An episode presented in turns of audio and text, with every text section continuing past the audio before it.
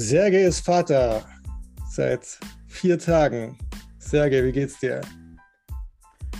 Mir geht's gut. Mir geht's echt gut. Ich hatte, ich hatte echt spannende Tage hinter mir. Habe wirklich den Moment gespürt und genossen, was es wirklich heißt, Vater zu werden, ein Kind äh, zu kriegen, bei der Geburt dabei zu sein. Das war auf jeden Fall spannende Tage. Und jetzt kommen auch spannende Nächte auf, auf mich, auf meine Frau zu. Deshalb, wir freuen uns, wir sind voll begeistert, ähm, voll mit Energie geladen, den Liam aufzuwachsen und ähm, ja, mal schauen, was auf uns noch so zukommt. Aber ich freue mich auch wieder hier zu sein und über Gott zu sprechen, weil in solchen Tagen äh, wo so, so viel passiert, wo so viel Energie auch genommen wird, ähm, da, da habe ich noch auf jeden Fall Probleme, an Gott zu halten, der Bibel weiterzulesen, zu beten. Ähm, natürlich in den Momenten, wo ich merke, okay, es jetzt fängt an, die Wehen und es kommt gleich raus, das Kindchen, dann betet man natürlich und bittet Gott, dass alles jetzt gut läuft und der Frau gut geht, aber drumherum, es passiert halt so viel und mir fällt es noch schwer, da meine, meine Routine äh, zu behalten, aber, aber ich bin hoffentlich auf dem guten Weg und jetzt habe ich Erfahrungen gesammelt und ja, ich danke Gott für, für diesen Wunder, für diese Momente und bin gespannt, was wir heute mit dir, Mathis, lernen werden. Jesus hat gesagt, ich bin alle Tage bei euch bis ans Ende der Welt. Denk vor allem auch daran, dass Gott immer bei dir ist. Ähm, auch. Mhm. Und, äh, und freue dich daran. Auch. Äh, ja, Mensch, wir haben das letzte Mal angefangen, über das wichtigste Thema in der Nachfolge und im Christentum zu sprechen, nämlich über den Tod und die Auferstehung Jesu. Und ähm, wir haben uns beschäftigt mit äh, einfach dem Grund, warum Jesus überhaupt sterben musste. Ich würde den Zuhörern äh, ermutigen, äh, diesen Podcast nicht beim Joggen zu hören oder irgendwie nebenbei, sondern sich einfach Zeit zu nehmen. Ist auch ein längerer Podcast äh, sage ich mal voraus, äh, weil wir lange Abschnitte aus der Bibel lesen werden. Und um die wirklich auf sich wirken zu lassen, ist es gut, einen ruhigen Ort zu haben und das nicht zu versuchen, nebenbei zu machen. Ich glaube, das kann unser Herz sehr berühren und sehr bewegen, äh, wenn wir uns darauf einlassen. Marilyn Monroe hat gesagt, und sie war viermal verheiratet und unzählige weitere Male verliebt. Und kurz bevor sie sich bewusst oder unbewusst das Leben genommen hat durch eine Überdosis Schlafmittel, hat sie auf einen Zettel geschrieben, ich sehnte mich nach grenzenloser Liebe. Und ich glaube, sie war da nicht die Einzige. Wir alle sehnen uns nach Liebe und haben eine abstrakte oder konkrete Vorstellung davon, wie Liebe aussehen soll.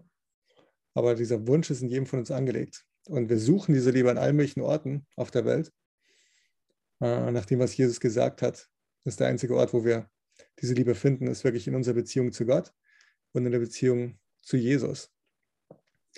Und das ist, worum es geht, wenn wir über das Kreuz lesen. Es geht um, um Liebe. Einfach um den höchsten Beweis, den jemand jemals gebracht hat, äh, dass Gott uns liebt. Jesus sagt selbst in äh, Johannes 15, Vers 13 oder um den Dreh. Niemand hat größere Liebe als die, dass er sein Leben lässt für seine Freunde. Und ja, das ist tatsächlich so, glaube ich. Das, äh, also, ich meine, das ist der, der, der, das maximale Opfer, was man für jemanden anders bringen kann. Mhm. Sein Leben für jemanden zu lassen.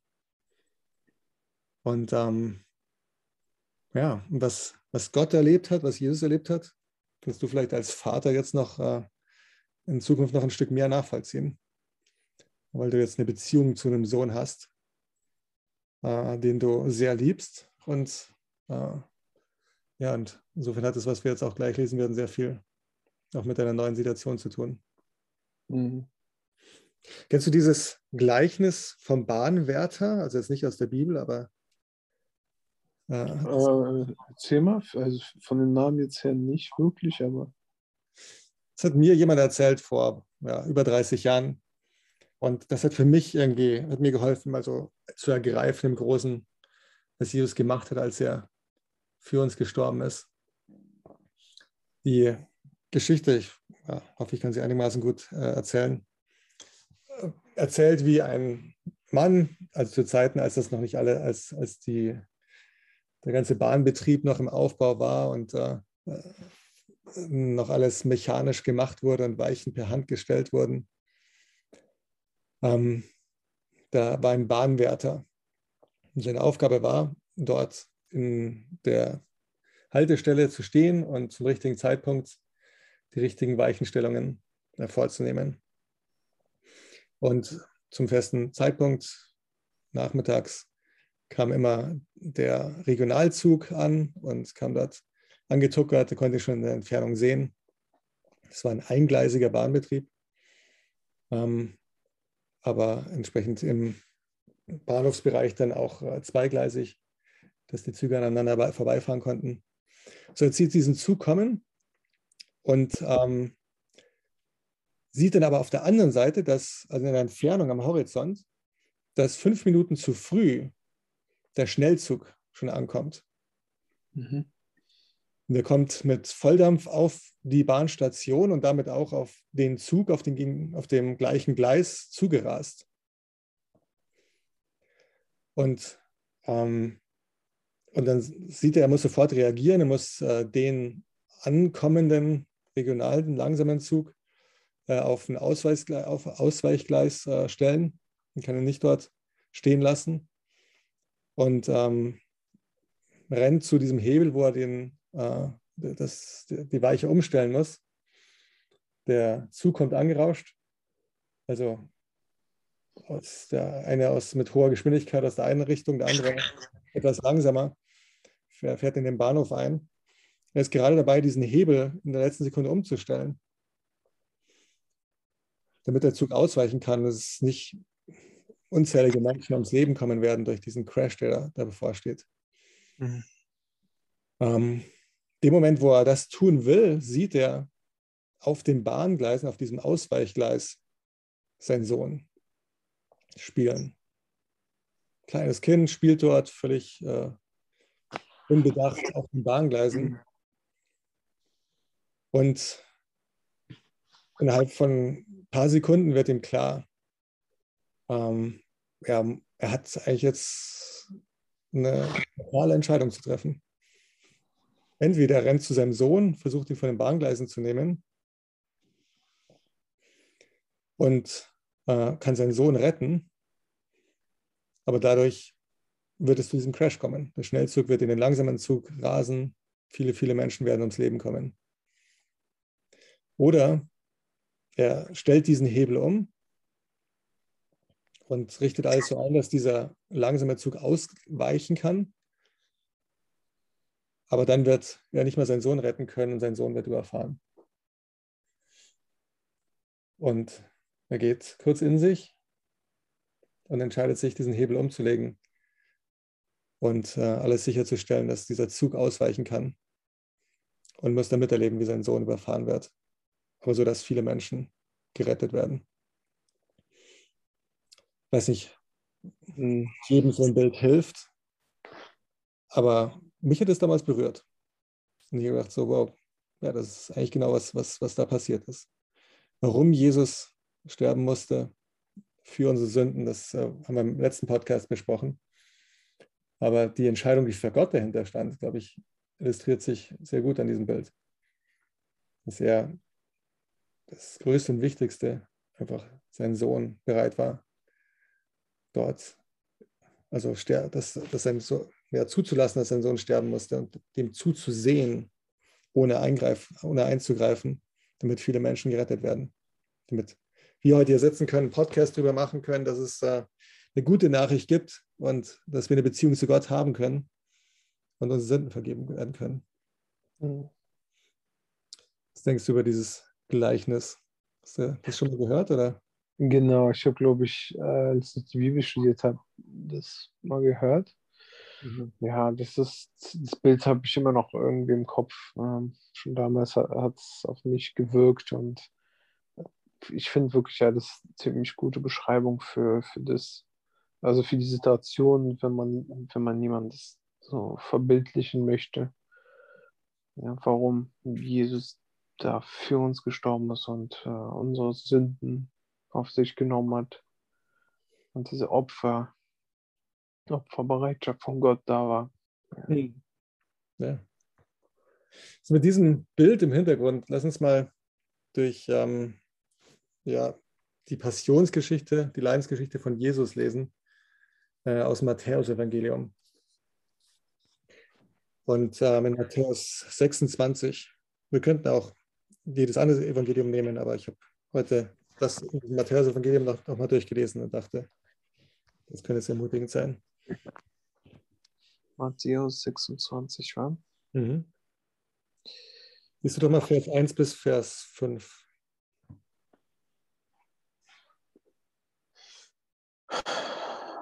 Als Jesus diese Rede beendet hatte, sagte er zu seinen Jüngern, ihr wisst, dass übermorgen das Passafest beginnt. Dann wird der Menschensohn an die Menschen ausgeliefert und ans Kreuz genagelt werden. Zu derselben Zeit versammelten sich die obersten Priester und die führenden Männer des Volkes im Palast des hohen Priesters Kaiphas. Sie berieten darüber, wie sie Jesus heimlich festnehmen und umbringen lassen könnten. Sie waren sich aber einig, es darf auf keinen Fall während der Festtage geschehen, damit es nicht zu einem Aufruhr im Volk kommt. Mhm. Ja. Da finde ich zwei Sachen bemerkenswert. Also Jesus ist nicht durch einen Unfall und aus Versehen und überraschend in diese Situation gekommen, gefangen genommen zu werden und hingerichtet zu werden. Jesus hat es kommen gesehen. Also vielleicht ja weil es prophezeit war, vielleicht weil er Gottes Sohn war, vielleicht weil er einfach die Puzzleteile zusammenfügen konnte. Aber er sagt seinen Jüngern, ihr wisst, morgen ist es soweit, übermorgen ist es soweit beim Passafest. Dann werde ich ausgeliefert werden und ans Kreuz genagelt werden. Hm. Also Jesus hatte schon wahrscheinlich häufiger Kreuzigungen gesehen. Immer irgendwelche Aufwiegler wurden äh, in Jerusalem und an den Straßen, Zugangsstraßen zu Jerusalem an Kreuze genagelt und aufgehängt als Warnung und um das Volk einzuschüchtern. Aber Jesus wusste, das wird mir auch mal passieren. Bei mir wird es auch so kommen. Das finde ich krass. Es ist eine Sache, so in so eine Situation zu geraten und, sage ich mal, unverschuldet und mhm. überraschend. Das ist eine andere Sache, das Kommen zu sehen und sehenden Auges in sowas reinzugehen. Und auf der anderen Seite sind hier die hohen Priester, die ähm, schmieden jetzt einen Plan. Also wie sie Jesus heimlich verhaften können. Sie hat am liebsten das Ganze so äh, ungesehen vor dem Volk gemacht, damit es keine Unruhen gibt und so. Aber das war ein richtig ausgeklügelter Plan, der da sich da entwickelt hat. So. Und dann geht es weiter in ähm, ja, Vers 14 und bis Vers 16. Lies das doch bitte nochmal. Anschließend ging einer der zwölf Jünger Judas Iskariot zu den obersten Priestern und fragte, was zahlt ihr mir, wenn ich Jesus an euch ausliefere? Sie gaben ihm 30 Silbermünzen. Von da an suchte Judas eine günstige Gelegenheit, um Jesus zu verraten. Mhm. Ja, nicht nur, dass die hohen Priester und ähm, andere hier Pläne geschmiedet haben, selbst einer seiner mhm. besten Freunde beteiligt sich daran. Und wieso, ähm, wieso war Judas so motiviert, zu den Priestern zu gehen? Ähm, ja, gibt es verschiedene Erklärungsansätze. Ich glaube, der für mich am meisten Sinn macht, ist, ähm, also ich glaube, Judas war überzeugt davon, dass Jesus der Messias ist. Mhm. Ähm, es war nur so, dass Menschen unterschiedliche Vorstellungen vom Messias hatten. Und was es mit diesem Messias auf sich haben sollte und wie er sich verhalten sollte. Und er hat nicht den Vorstellungen von Judas entsprochen. Es gab eine jüdische Tradition, wo man geglaubt hat, da kommt jetzt jemand, der hier wie so ein Kriegsherr für die mhm. Juden aufstehen wird und äh, die Juden von den Römern befreien wird und so weiter. Und Jesus hat sich nicht so verhalten, sondern hat versucht, die Herzen der Menschen zu verändern und zu berühren. Mhm. Und ähm, möglicherweise war die Hoffnung von Judas, das Ganze erzwingen zu können, dass Jesus sich so verhält, indem er in eine Situation bringt, so. so bedrohlich wird für ihn, dass er wirklich jetzt kämpfen muss, sich kämpferisch verhalten muss, weil er glaubt, er kann das. So. Mhm. Eine Erklärung. Es gibt verschiedene andere Erklärungen, dass es da irgendwie Neid im Spiel war, weil Judas derjenige auch war, der das Geld verwaltet hat oder tatsächlich, dass er nicht geglaubt hat, dass Jesus Gottes Sohn ist und dann versucht hat, den maximalen Profit rauszuschlagen, äh, indem er halt nochmal richtig äh, äh, irgendwie ihn verrät und dann sich von ihm verabschiedet und noch Geld mitnimmt auf dem Ganzen, aus dem Ganzen. Auf jeden Fall ist das berichtet, dass er, dass er ihn verratet hat, dass der Preis, den er, den er ausgehandelt hat, 30 Silbermünzen waren. Fußnote, auch das war im Alten Testament prophezeit, dass der Messias für 30 Silberlinge verraten werden wird. Ähm, wir haben zum anderen Zeitpunkt ja schon mal über die Prophezeiung über Jesus gesprochen. So, ähm, dann feiert Jesus das Passafest mit seinen Jüngern. Und ähm, lesen wir doch mal, ich lese mal den Abschnitt von Vers 20 bis Vers 30. Am Abend dieses Tages saß Jesus mit seinen zwölf Jüngern beim Essen. Während sie aßen, sagte er, einer von euch wird mich verraten. Erschrocken fragte jeder, meinst du etwa mich? Jesus antwortete, der mir das Brot in der Schüssel der mit mir das Brot in die Schüssel eingetaucht hat, der ist es. Der Menschensohn muss zwar sterben, wie es vorausgesagt ist, aber seinem Verräter wird es schlimmer gehen. Es wäre besser für ihn, er wäre nie geboren worden. Judas fragte die anderen, wie die anderen auch, Meister, du meinst doch nicht etwa, dass ich es bin? Da antwortete ihm Jesus, doch, du bist es. Während der Mahlzeit nahm Jesus ein Stück Brot und sprach das Dankgebet teilte das Brot und gab es den Jüngern mit den Worten, nehmt und esst, das ist mein Leib. Anschließend nahm er seinen, äh, einen Becher mit Wein, dankte dafür und reichte ihn seinen Jüngern. Trinkt alle daraus. Das ist mein Blut, mit dem der neue Bund zwischen Gott und den Menschen besiegelt wird. Ähm, es wird zur Vergebung eurer Sünden vergossen. Ich sage euch, von jetzt an will ich keinen Wein mehr trinken, bis ich wieder im Reich meines Vaters mit euch trinken werde. Nachdem sie das Danklied gesungen hatten, gingen sie hinaus an den Ölberg. So, versetze ich mal in die Situation der mhm. Jünger. Du sitzt jetzt mit Jesus da und Jesus, äh, also sie, sie, sind dabei, das Abendmahl zu feiern. Sie haben einen Ort gefunden, wo sie das machen können, wo sie sich zurückziehen können. Und ein Teil des Abendmahls, also das Abendmahl war tatsächlich ein Teil dieses Passafestes äh, in der Tradition. Und äh, sie sitzen jetzt da. Und dann sagt Jesus, also ich will es mal einfach mal sagen, wie es ist. Einer von euch wird mich verraten demnächst. Und das denkst wie haben, wie haben sich die Jünger gefühlt in der Situation? Es ist irgendwie so schwer, so schwer vorzustellen. Natürlich so alle so geschockt, okay. Also Jesus hat ja schon oft bewiesen, dass wenn er was sagt, äh, dann passiert es. Und ich denke, so die meisten haben dann versucht zu sagen, okay, wer könnte es sein? Sofort Gedanken, okay, wenn einer von uns dann wäre. Also auf jeden Fall geschockt und ja, habe ich schwer so, sowas, sowas auch nachvollziehen. Mhm.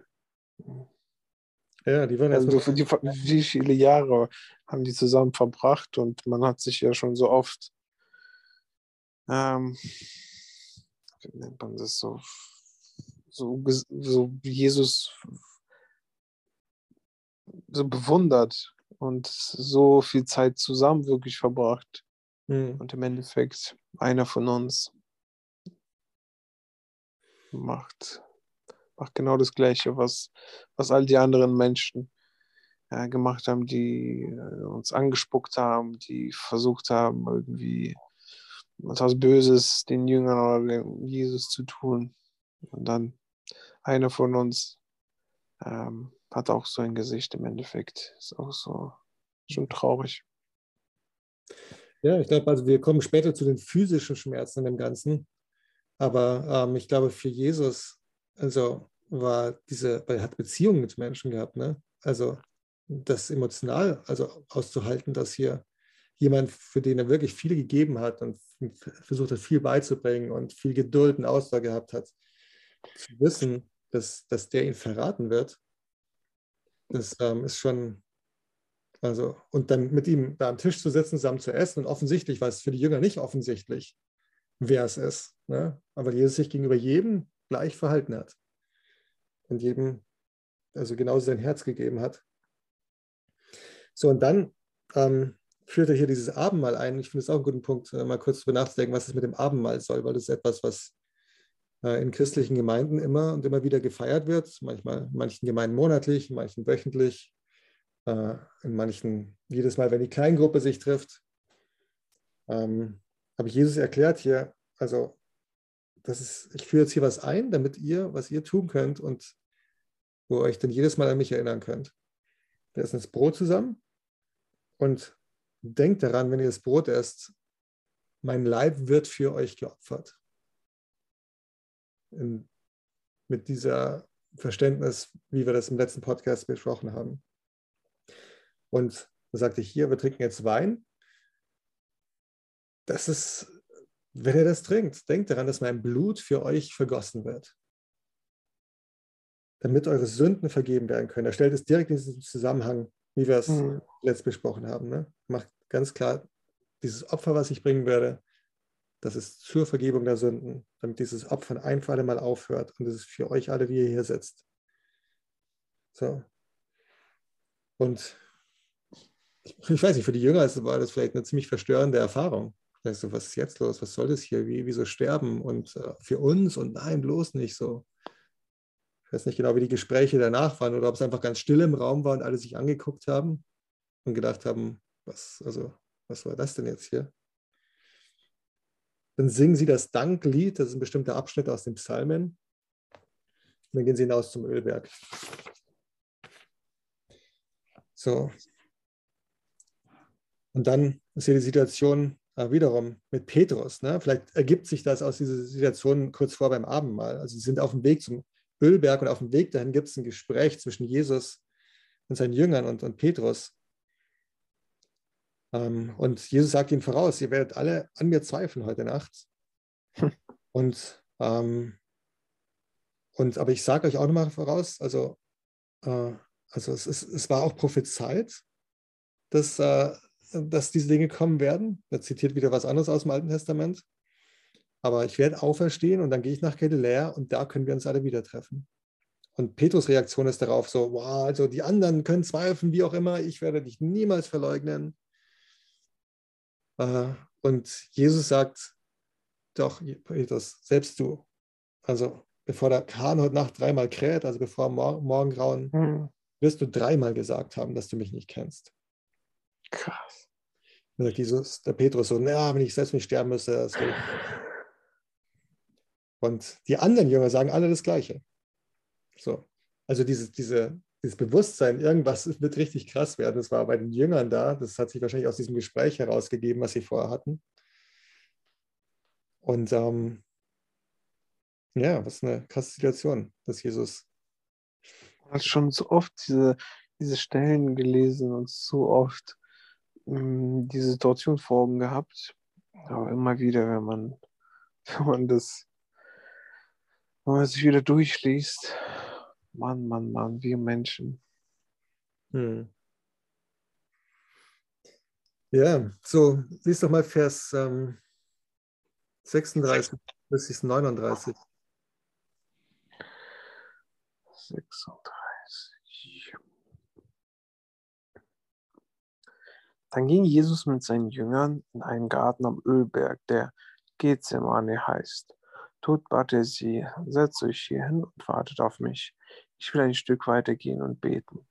Petrus und die beiden Söhne des Zebedeus, Jakobus und Johannes, nahm er mit. Angst und tiefe Traurigkeit überfielen Jesus, und er sagte zu ihnen, ich zerbreche beinahe unter der Last, die ich zu tragen habe. Bleibt hier und wacht mit mir. Jesus ging ein paar Schritte weiter, warf sich nieder und betete, mein Vater, wenn es möglich ist, dann lass den Kelch an mir vorbei vorübergehen und erspar mir dieses Leiden. Aber nicht, was ich will, sondern was du willst, soll geschehen.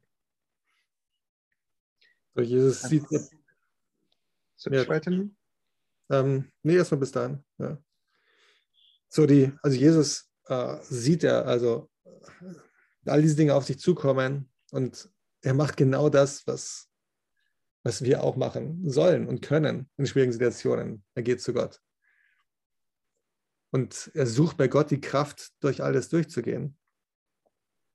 Ich finde bemerkenswert, also wie ehrlich ihr auch mit, mit Gott hier redet. Ne? Also selbst obwohl er es kommen sieht, obwohl er weiß, war prophezeit, sagt er Gott, also ähm, wenn es irgendwie möglich ist, bewahre mich vor diesem Leiden.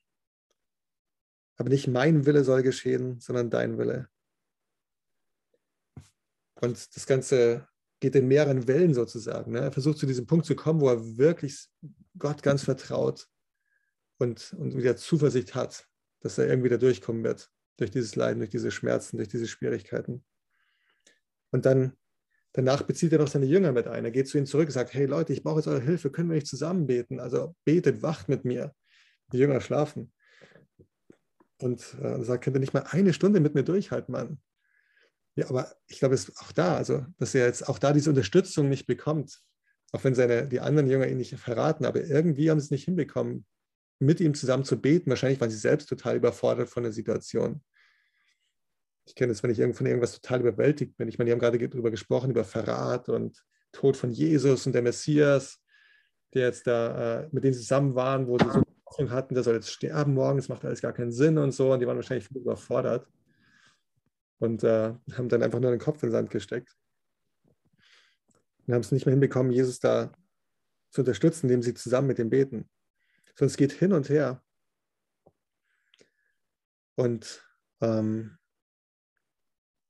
und am Ende, in Vers 46, also hat er lange Zeit gebetet und dann sagt er, steht auf, lass uns gehen, der Verräter ist schon da. So, er kommt zu dem Punkt, äh, wo er gesagt hat, okay, jetzt ist es soweit, ich bin bereit, los geht's. Ja. Aber das ist für mich wirklich ein Vorbild, ähm, wo ich äh, daran denke, wenn es schwierig wird in meinem Leben. Also was mache ich dann? Versuche ich dann noch mehr Zeit auf Problemlösungen zu verwenden oder nehme ich wirklich die Zeit, zu Gott zu gehen, bis ich zum Punkt komme, wo ich wirklich sage, okay, wie immer es kommen wird, nicht mein Wille geschehe, sondern dein Wille geschehe ich denke gerade an eine Situation, ich glaube, ich kann es hier so erzählen, wo, wo ich mal so verzweifelt war, äh, kurz bevor wir geheiratet haben, Miriam und ich. Und äh, also wir hatten die ganzen Einladungen draußen. Es war, ähm, ich war super glücklich, dass wir heiraten werden. Äh, habe mir das alles ausgemalt. Wir waren mitten in der Vorbereitung, haben alles geplant gehabt, äh, Restaurant bestellt, Kirche bestellt, Trauzeugen, äh, alles Mögliche war aufgegleist. Die äh, Verwandten haben das Hotel schon gebucht und einige Wochen bevor wir heiraten, sagt Miriam mir plötzlich, sie ist nicht sicher. Sie fühlt sich sehr unsicher und sie fühlt sich völlig überfordert von der Situation, jetzt hier zu heiraten. Und hat mir im Prinzip gesagt, ich bin nicht sicher, ob wir heiraten sollten. Und ich war völlig von den Socken. Ich war so, was? Also also was ist hier los? So irgendwie meine ganze Welt ist zusammengestürzt. Auf der einen Seite so meine Beziehung mit Miriam, was ist da zwischen uns, was ist passiert, wie kann es sein? Äh, auf der anderen Seite die ganze Verwandtschaft, äh, wie erkläre ich denen das, was wir hier machen? Äh, meine Beziehung zu Gott, also Gott, was machst du hier, was soll das hier? So. Und das, das und an einigen anderen Punkten in meinem Leben waren wirklich so Momente, wo ich also gesagt habe, boah, also entweder ich zerbreche jetzt hier ran oder ich gehe jetzt wirklich zu Gott so lange, bis ich Frieden drüber habe. Bis ich zum Punkt komme, wo ich sage, hey, also ich, ich will, dass dieser Kelch an mir vorübergeht. Das wäre das absolut grausamste und schrecklichste, was hier passieren könnte. Ähm, aber nicht dein Wille, sondern mein Wille gestehe. Und es hat wirklich, also, das war, weiß nicht, erinnere mich, da bin da gesessen in unser WG im Wohnzimmer, war alleine, die anderen waren an dem Tag verreist. Habe da äh, gesungen, habe gebetet, bin in Kreuzberg Park rausgegangen, habe dort gebetet, wieder zurückgekommen. Ich dachte, ich, also entweder, also ich gehe jetzt hier dann kaputt oder, oder ich ähm, finde wirklich Frieden mit Gott. Und, und dann war wirklich dieser Moment, wo ich wirklich sagen konnte, okay, ich bin bereit, was immer da kommt. Ähm, es wird gut sein, ich vertraue Gott. Und äh, wenn es nötig ist, dass Miriam noch ein paar Wochen oder Monate braucht, um diese, ihre Entscheidung sicher zu werden, dann soll sie die Zeit haben, dann sagen wir halt alles ab, dann rollen halt die Verwandten mit den Augen. Dann ist es so. Wenn es so sein soll, dass also sie, sie sagt so, ich habe es mir überlegt, ich glaube, wir sind es nicht und das war's, dann ist es auch okay.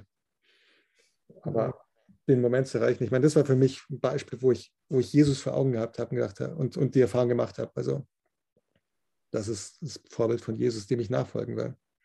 Das war die letzte Stelle, die wir gelesen haben im ersten Petrusbrief, im letzten Podcast, das, wo es heißt, dass wir in Jesu Fußspuren nachfolgen sollen. Das ist im Zusammenhang gesagt mit, mit dem Kreuz des Tod von Jesus und den Leiden von Jesus und wie er sich in diesen Leiden verhalten hat. So, kleiner Exkurs aus meinem Leben an der Stelle. Hm. Ich finde auch, äh, ich, also ich finde, mit dieser Stelle zeigt sich auch Jesus so ähm, hm, so emotional. Der ist Gottes Sohn und er kann äh, Menschen von Toten auferstehen und er kann Menschen heilen und er kann alles Mögliche.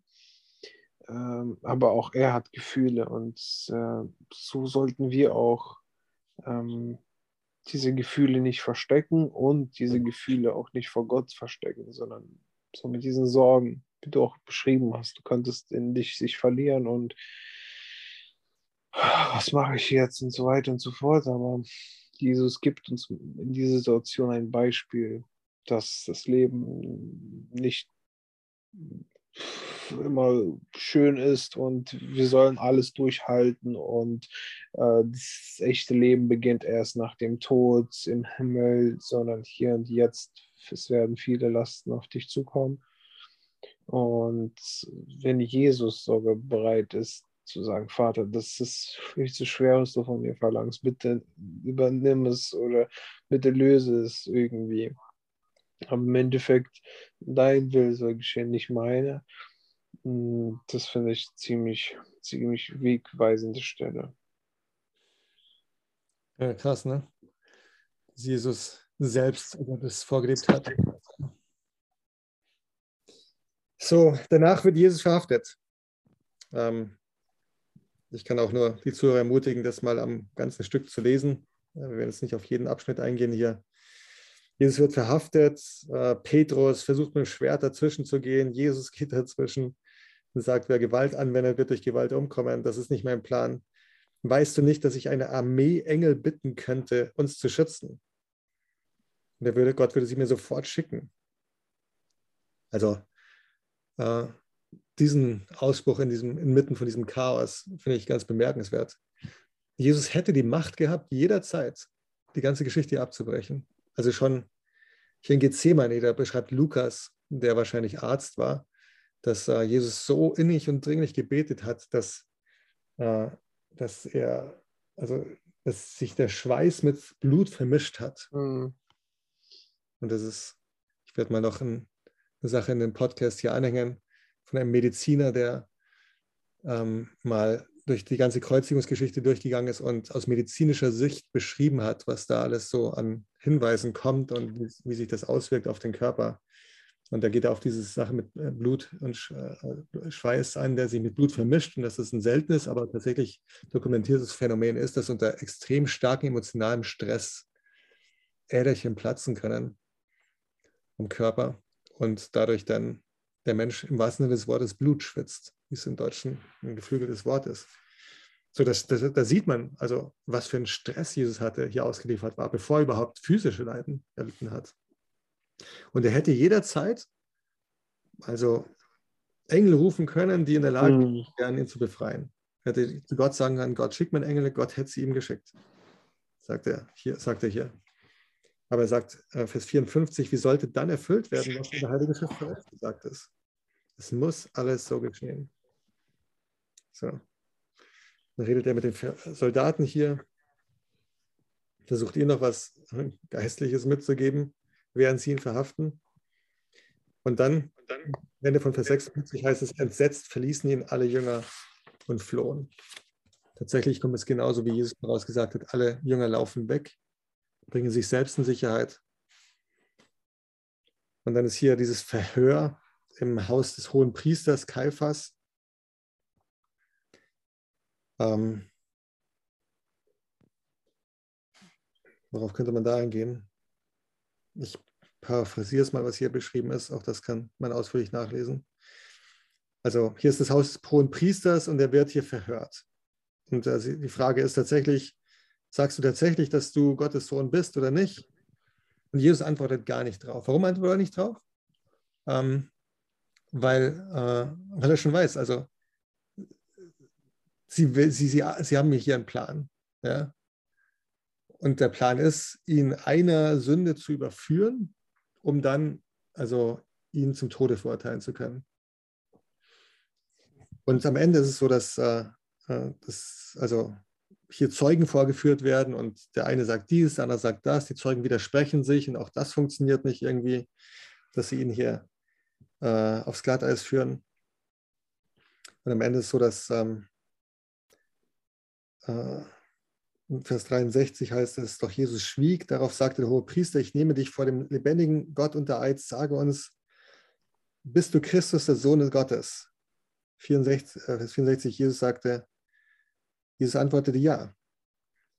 Und von jetzt an werdet ihr den Menschen an der rechten Seite Gottes sitzen und sehen und dann auf den Wolken des Himmels wiederkommen. Und dann zerreißt der hohe Priester sein Gewand, das ist ein jüdischer Ausdruck von höchster Empörung. Und dann sagt er, das ist Gotteslästerung. Und jetzt haben sie endlich eine offizielle Begründung, ihn hinrichten zu können. Das ist Gotteslästerung, wir brauchen keine weiteren Zeugen. Okay. Und das Urteil ist, er muss zum Tode verurteilt werden. Dann machen die sich noch einen Spaß daraus, also ziehen einen, einen, Sack über sein Gesicht, schlagen ihn ins Gesicht und sagen, oh, du bist doch der große Messias, du bist doch der große Prophet, wer hat dich jetzt geschlagen? Machen solche Sachen. Ne?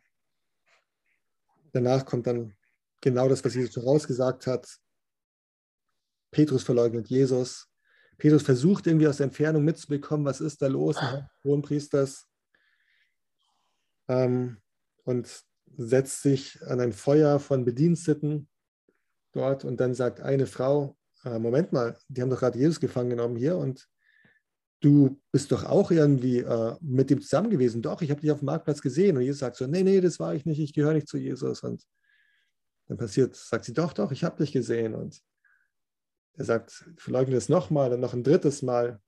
Dann kräht der Hahn und äh, Petrus läuft verzweifelt davon, weil er sieht, er hat jetzt genau das getan, was er gesagt hat, was er nie machen würde. Ich weiß nicht, ob Jesus diese Szene irgendwie noch mitbekommen hat. Aber nicht nur Judas äh, verrät ihn, sondern Petrus sagt auch, ich habe mit dem nichts zu tun. Und all diese Dinge widerfahren Jesus. Und dann ähm, geht es weiter. Judas begeht Selbstmord.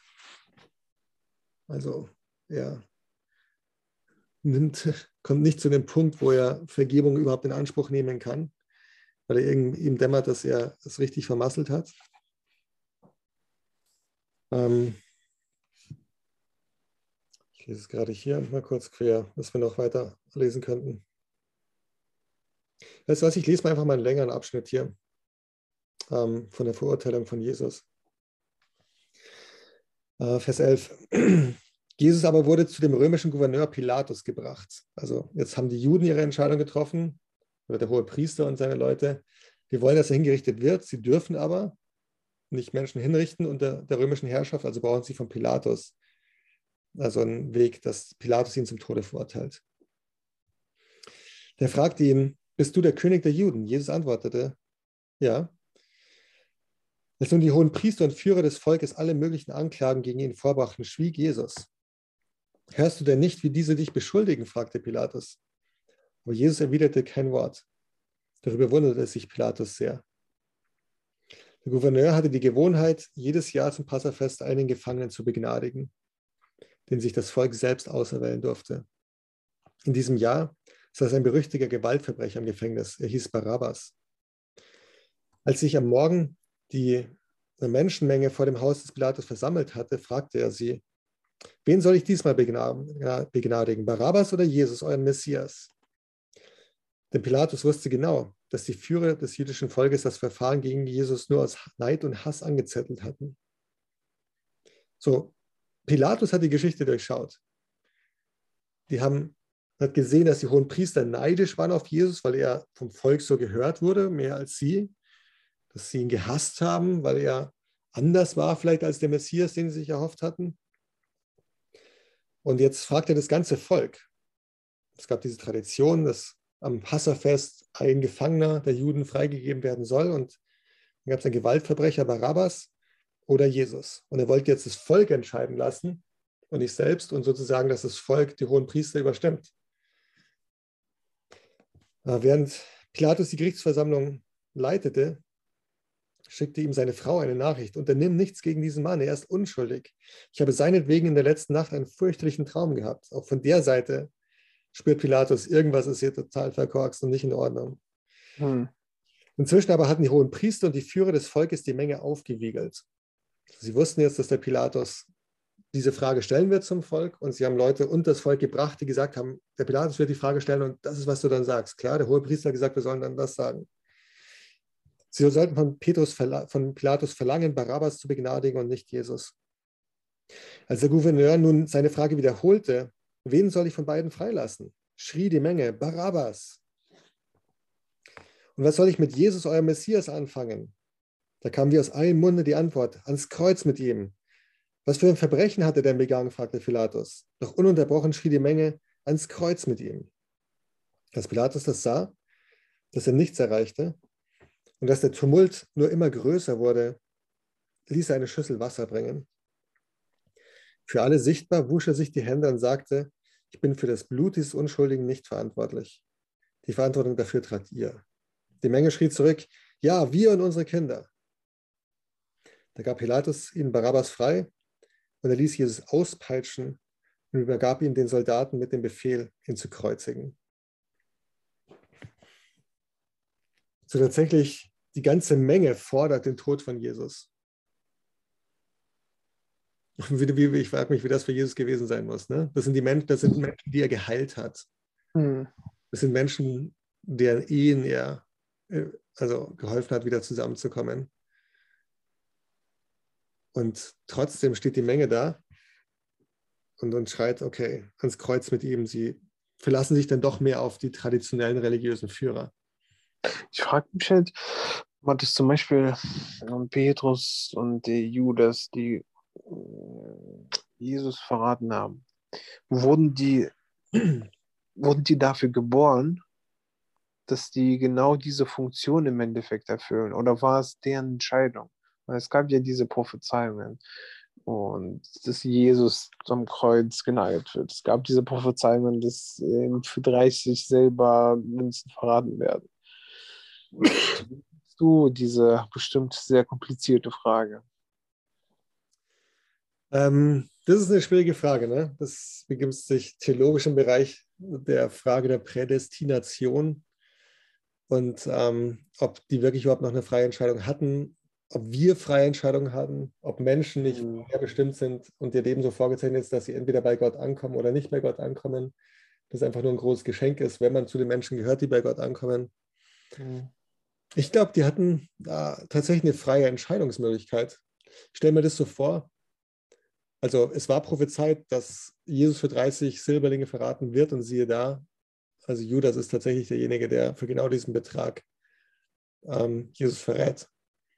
Hm. Ich stelle mir das so vor, dass also Gott außerhalb der Zeit steht.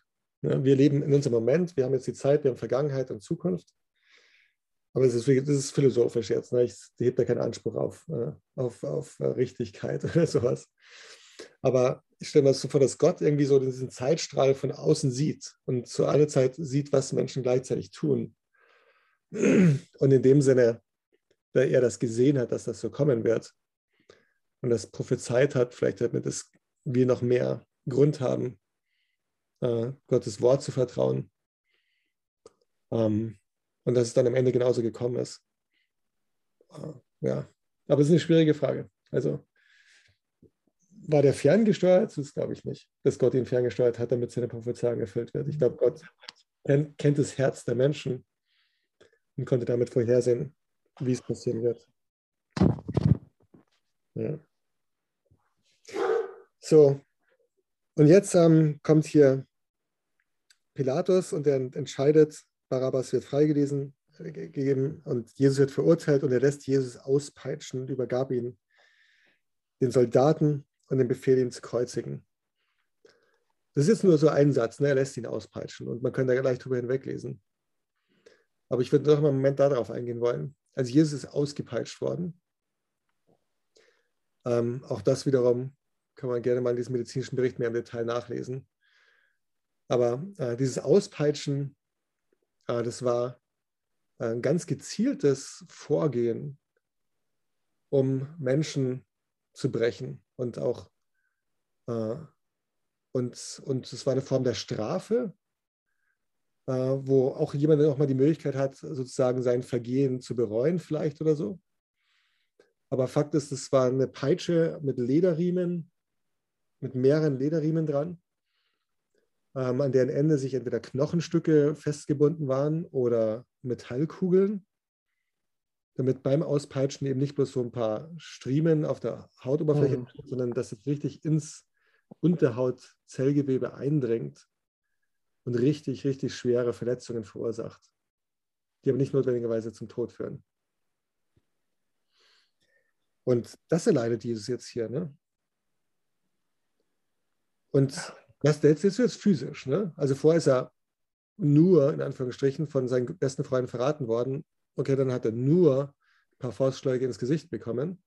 Dann war es nur, in Anführungsstrichen, so, dass Leute hier äh, falsch über ihn, also Zeugnis abgegeben haben. Und, äh, und das nur, dass das Volk geschrien hat, kreuzige Jesus, kreuzige Jesus. Ich meine, das reicht aus für emotionale Schäden für den Rest deines Lebens, wenn du mal sowas erleben würdest. Mhm. Aber jetzt ist es richtig physisch, ne? All das sind Schmerzen. Und wiederum, was glaubst du, warum hat Jesus da jetzt nicht den Stecker gezogen und gesagt hat, okay, es ist jetzt einfach zu krass hier. Also äh, ich rufe jetzt diese zwölf Legionen, zwölftausend Engel äh, und, ähm, und die räumen jetzt hier einfach auf. Das ist mir jetzt einfach zu blöd mit diesen Menschen, denen ich mir jetzt hier so ausliefer. Was denkst du, warum hat Jesus das nicht getan? Ich glaube, aus der Liebe zu, zu, zu, zu dem Rest der Menschen, die, die tausende Jahre danach, wie wir, äh, einen Podcast hm. äh, über ihn machen werden, äh, für ihn sein Leben verändern, für ihn sich taufen lassen und alles Böse der Welt versuchen zu vermeiden und ihn als, als das Licht in diese Dunkelheit sehen. Ja, ich meine, das ist die einzige Antwort, die wirklich Sinn macht. Ne? Also das, das kann Jesus nur aus Liebe herausgetan haben. Also, wie er selbst gesagt hat, niemand hat größere Liebe als die, dass er sein Leben lässt für seine Freunde. Und mit dem Gedanken, lass uns auch äh, die weiteren Abschnitte lesen hier. Liest du doch nochmal Vers 27 bis Vers 31. Das ist jetzt ähm, in welchem Kapitel? 27. Matthäus 27. Mhm. Die Soldaten brachten Jesus in den Hof des Statthalterspalastes und riefen die ganze Truppe zusammen. Dann zogen sie ihm die Kleider aus und hängten ihm einen scharlachroten Mantel um. Scharlachroten Mantel um. Aus Dornzweigen flochten sie eine Krone und drückten sie ihm auf den Kopf. Sie gaben ihm einen Stock in die rechte Hand, knieten vor ihm nieder und riefen höhnisch, es lebe der König der Juden. Sie spuckten ihn an, nahmen ihm den Stock wieder aus der Hand und schlugen ihm damit auf den Kopf. Nachdem, so, nachdem sie so ihren Spott mit ihm getrieben hatten, zogen sie ihm den roten Mantel aus und legten ihm seine eigenen Kleider wieder an. Dann führten sie Jesus ab zur Kreuzigung. Ja. So, sie, jetzt sind die Soldaten dran und die machen sich lustig über ihn. Sie legen ihm einen scharlachroten Mantel um. Das ist so wie so ein Königsgewand, machen sich lustig über ihn und sagen: Guck mal, der König der Juden. Jesus war zum Zeitpunkt schon ausgepeitscht, dieses Gewand, also legt sich auf seinen ausgepeitschten, blutigen, aufgerissenen Rücken. Äh, sie setzen, sie flechten aus Dornenzweigen, das ist so, so Feuerholz zum Anzünden von Feuer gewesen. Äh, flechten sie so ein rundes Ding irgendwie, setzen sie ihm auf den Kopf und sagen, oh, schaut mal an, hier der König mit seiner Krone, ist das nicht witzig? Ja. Nehmen einen Stock, geben ihm einen Stock in die rechte Hand, so wie ein Königszepter, lassen ihn vor sich knien.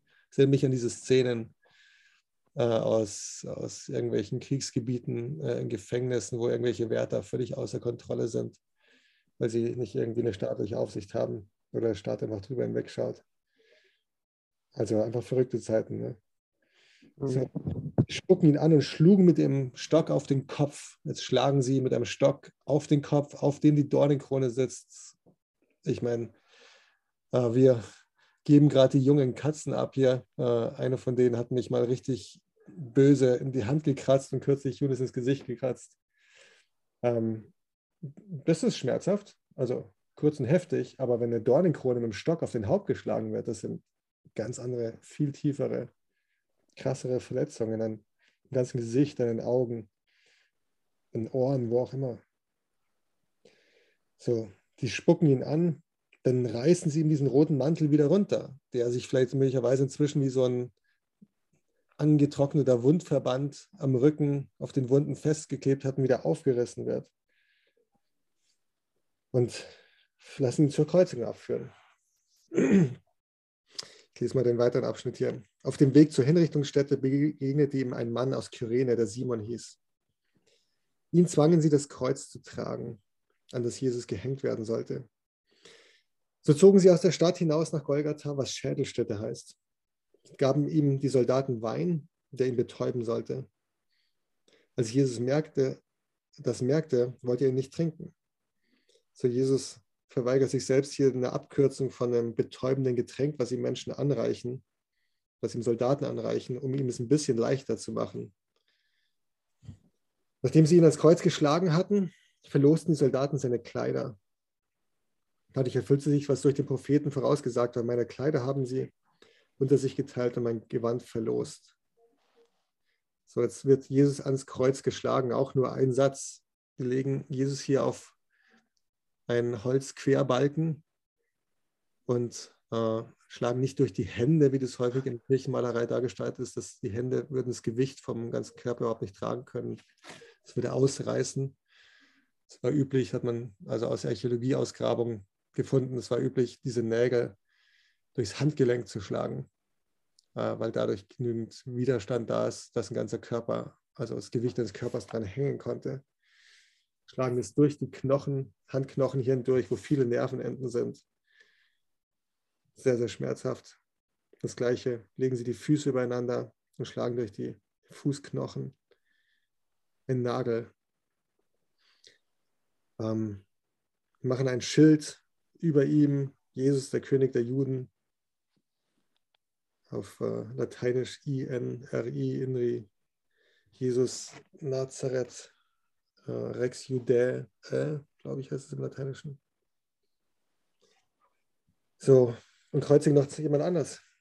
Und ich meine, das alleine, also Jesus hing danach mehrere Stunden mit dem ganzen Körpergewicht an diesem Kreuz. Und hatte also die Wahl zwischen sich an seinen Armen, die mit Nägeln fixiert waren, hochzuziehen oder wahlweise mit den Füßen auf den Nagel aufzustützen, den, durch den sein, an den seine Füße festgenagelt waren. Also ein Szenario, was unendlich schmerzhaft ist. Und ein langsamer Tod ist, der sich über Stunden hinziehen kann, manchmal sogar über Tage. Und nicht nur das, in Vers 39, die Leute, die vorbeigingen, beschimpften und verspotteten Jesus. Du wolltest den Tempel zerstören und in drei Tagen wieder aufkommen. Dann rette dich doch jetzt selbst. Komm vom Kreuz herunter, wenn du wirklich Gottes Sohn bist. Auch die Priester, Gesetzeslehrer und Führer des Volkes machen sich über ihn lustig. Anderen hat er geholfen. Aber selbst kann er nichts helfen. Wenn er wirklich der König Israels ist, soll er doch vom Kreuz heruntersteigen. Dann wollen wir ihn, ihm glauben. Er hat sich doch immer auf Gott verlassen. Jetzt wollen wir sehen, ob sich Gott zu ihm bekennt und ihm hilft. Und hat, den, äh, hat er nicht immer gesagt, ich bin Gottes Sohn? Eben so beschimpften sie ihn, beschimpften ihn, die mit ihm gekreuzigt waren.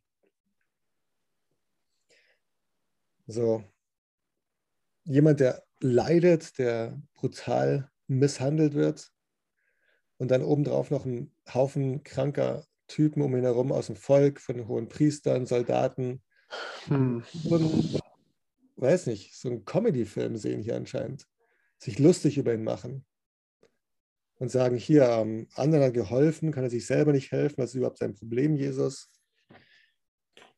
So. Vers 45. Um die Mittagszeit dieses Tages wurde es plötzlich im ganzen Land dunkel. Diese Finsternis dauerte drei Stunden. Gegen drei Uhr rief Jesus laut, Eli, Eli, Lama Sabachthani. Das heißt, mein Gott, mein Gott, warum hast du mich verlassen?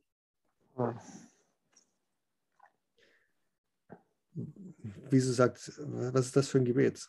Mein Gott, mein Gott, warum hast du mich verlassen? War Jesus von Gott verlassen in der Situation? Was meinst du? Uh, nein, ich, ich, würde sagen, dass da sprechen einfach sprich diese, diese Gefühle von, von unerwartetem, also dass die Menschen so, so tief gegangen sind und so alles ausprobiert haben, um, um ihn zu erniedrigen, um ihn zu verletzen. Vielleicht aus dieser, ähm, aus diesem Gefühl heraus. Ja, also wie gesagt, ich, die Erklärung ist hier nicht gegeben, ausführlich. Ähm, und äh, manche Dinge in den Psalmen sind sehr extrem gesagt, äh, vielleicht aus, ja, um, um, diese Gefühle zu verdeutlichen. Also, und ich habe es schon gesagt, das Ganze ist ein Zitat aus dem Psalmen, aus Psalm 22. Mein Gott, mein Gott, warum hast du mich verlassen? Beginnt dieser Psalm und dann geht es um jemanden, der einfach sehr viel leidet. Und wenn du das liest, äh, den Psalm, dann ist es ein Psalm von David. Und die Dinge, die dort beschrieben sind, äh, beschreiben nichts aus dem Leben von, von, von David. So. Aber alles, was du liest, beschreibt auf eine bemerkenswerte Art und Weise, also möglicherweise all diese Emotionen und Gefühle, die Jesus hatte. So, Jesus betet diesen Psalm hier, aber nicht nur das, sondern in diesem Psalm gibt es eine Reihe von Prophezeiungen über den Messias und vor allem darüber, wie er leiden und sterben wird. Unter anderem die Aussage, sie haben meine Hände und Füße durchgraben oder sie werfen das Los um mein Gewand. All diese Dinge, die wir gerade gesehen haben. Also äh, wiederum über die Prophezeiung von Jesus sprechen wir bei einem anderen Podcast. Da haben wir uns auch mit Psalm 22 beschäftigt. Ähm, ich würde aber noch sogar noch weitergehen. Ich würde behaupten, dass Jesus tatsächlich an diesem Punkt von Gott verlassen war. Nicht, weil Gott ihn nicht liebt, sondern weil Gott die Sünden der Welt auf sich genommen hat. In diesem Moment. Und dieses Opferlamm war, das geopfert wurde zur Vergebung der Sünden, auf dem all diese Sünden lasten und übertragen sind in dem Sinn. Und weil Gott und Sünde nicht zusammengehen und Jesus selbst nie Sünde hatte, aber in hm. diesem Moment alle diese Sünde auf sich nimmt, mhm. war er möglicherweise tatsächlich von Gott getrennt, das erste Mal. Und möglicherweise war das sogar der, der, der härteste Schmerz in all dem, neben dem physischen Leiden, neben dem abgelehnt und verspottet werden, ausgelacht werden und diesen unmenschlichen Behandlungen von Jesus, war möglicherweise der größte Schmerz, vielleicht auch der Schmerz, vor dem er am meisten Angst hatte, das erste Mal in seinem Leben von Gott getrennt zu sein. Und auch da hat Jesus nicht den Stecker gezogen und gesagt, das ist mir zu viel, das ist zu krass. Ich zeige dir jetzt, dass ich wirklich Gottes Sohn bin. Äh, oder ich will diesen Schmerz nicht ertragen für andere Leute, sondern aus Liebe hat er auch hier das durchgehalten und seine Liebe dadurch zum Ausdruck gebracht, dass er nicht zurückgeschlagen hat, dass es ihm nicht um sein Ego ging und respektiert zu werden, sondern dass es gegen uns eine Möglichkeit zu geben, eine Beziehung zu Gott zu haben. Das ist ein Ausdruck seiner Liebe. Vers 47 geht es weiter. Einige von den Herumstehenden hatten ihn aber falsch verstanden. Sie meinten, er rufe den Prophet Elia. Also er hat auf Hebräisch gesprochen, die Leute auf der Straße haben Aramäisch geredet, nicht jeder hat Hebräisch verstanden. Sie haben gedacht, er ruft jetzt irgendwie Elia um Hilfe. Einer von ihnen holte schnell einen Schwamm, tauchte ihn in ein betäubendes Getränk und steckte ihn auf einen Stab und wollte Jesus trinken lassen.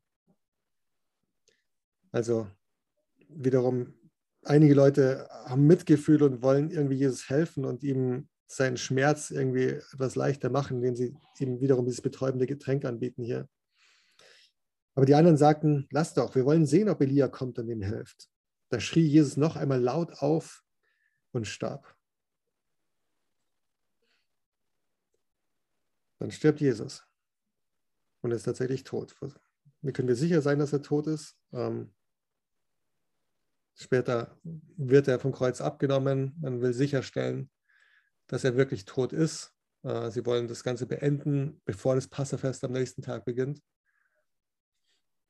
Ähm, und, äh, dass es keine Ablenkung gibt, sozusagen. Und sie, stellen, sie lassen ihn nicht noch ein paar Tage hängen, sondern sie wollen ihn tatsächlich abschließend töten.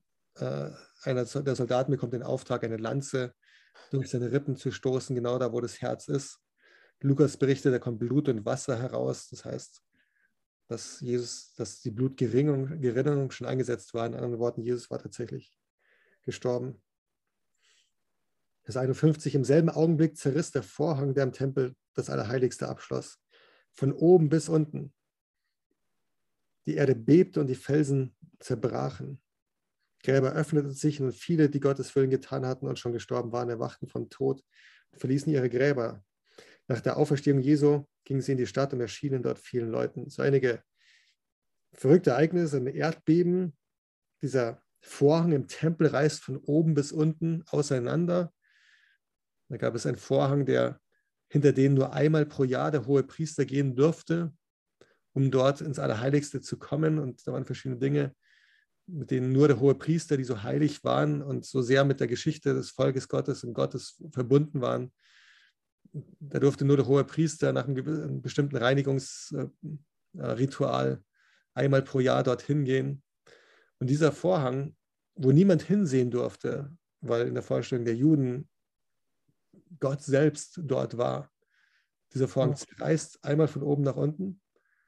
Und das ist wie ein kräftiges Bild. Jetzt ist der Zugang für alle Menschen da zu Gott, weil dieses Opfer gebracht wurde, die Sünden der Menschen können vergeben werden. Jeder Mensch kann zu Gott kommen.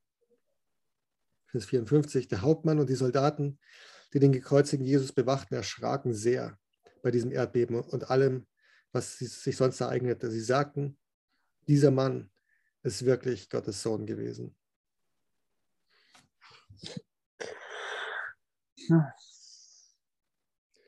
Und selbst die Soldaten sind so beeindruckt von dem, was dort passiert, dass sie sagen, boah, also ich weiß nicht genau, was das alles mit diesem Sport haben soll, aber ich glaube, der ist wirklich Gottes Sohn gewesen. So. Und an der Stelle würde ich einen Punkt machen wollen. Ich glaube, diese Aussage, Jesus ist wirklich Gottes Sohn gewesen, ähm, ist ein guter Schlusspunkt. Jesus ist ähm, für unsere Sünden gestorben. Seine Liebe drückt sich aus dadurch. Sein, ähm, seine unendliche Bereitschaft, für uns da zu sein, drückt sich darin aus, das Bild, dem wir nachfolgen sollen, kommt alles zusammen. Die Bereitschaft für unsere Freunde bereit zu sein, alles zu geben und Liebe auf dem Weg auszudrücken. Das hat über 2000 Jahre viele, viele Menschen inspiriert, bewegt, herausgefordert, ermutigt zugleich. Und ähm, ja, das ist die Liebe, mit der wir unser Leben als Christen ähm, ja, leben wollen und, und dem wir nachfolgen wollen.